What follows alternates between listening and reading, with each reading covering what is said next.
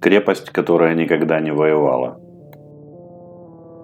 Перед поездкой в Санкт-Петербург я пишу про прошлую поездку в 2017 году. Тут не будет исторических фактов и дат, ищите их в Википедии. Я хочу, чтобы вы увидели моими глазами то, что видел я, почувствовали кожей влажный балтийский ветер, ощутили трепет и восхищение, которые испытывал я. Надеюсь, у меня получится. Знаете, какой вопрос меня больше всего занимает в Петербурге, ну или когда я просто вспоминаю о нем? Что с ним не так? Ну, город, ну, море, ну, архитектура. Каждый из этих пунктов великолепен, конечно, но цепляет другое. Когда-то в детстве я зачитывался романом «Утопия Каллиста» Мартынова.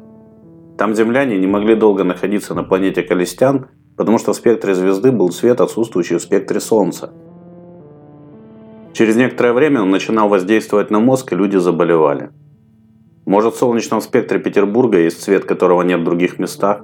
Он подкрашивает город в необычные оттенки, режет глаз своей инопланетностью. Его долго выносить нельзя, но увидев раз, хочется увидеть его снова. Но ненадолго.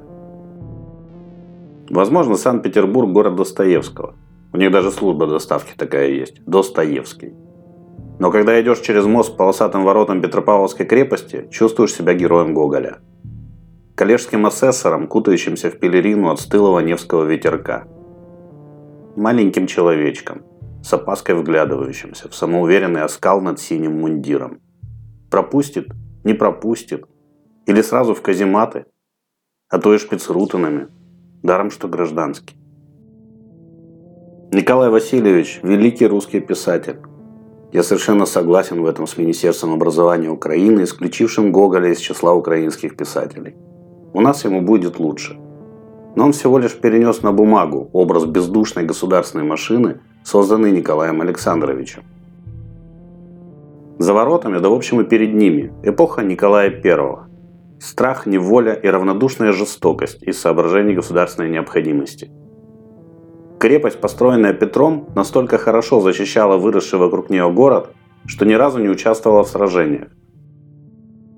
Петропавловка на других фронтах воевала, перемалывая в своих подвалах врагов России или тех, кого ими назначили. Это чувствуешь сразу, как входишь. Холодная, геометрически безупречная, с выстриженными под линейку газонами. Темнота, перечеркнутая лучами прожекторов. Императорский погост. Бронзовые уровни массивные гербы и черно-белые полосы. Как осколки былого величия, многократно перемолотого и переваренного историей. Потом речной трамвайчик, плоский как камбала, покатил нас по Неве. Не по речному широкой, по каналам, под низенькими мостиками, через полосы света, в промежутках баляся награждений.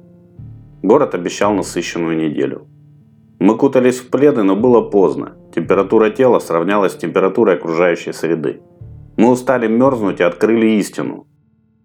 Питерский холод забирается внутрь, и бороться с ним надо изнутри.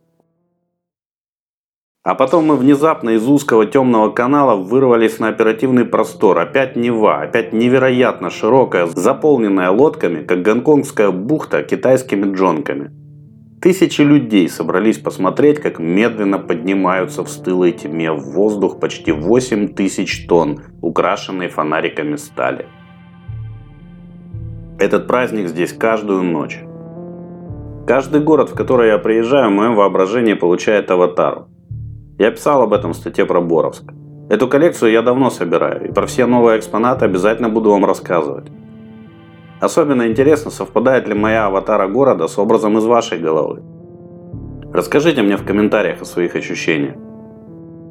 Ленинград, Петербург – слишком многолик для одной аватары. И вот вам первый образ – жесткий и жестокий, с седыми закрученными висками, в мундире золотого шитья со стоячим воротником.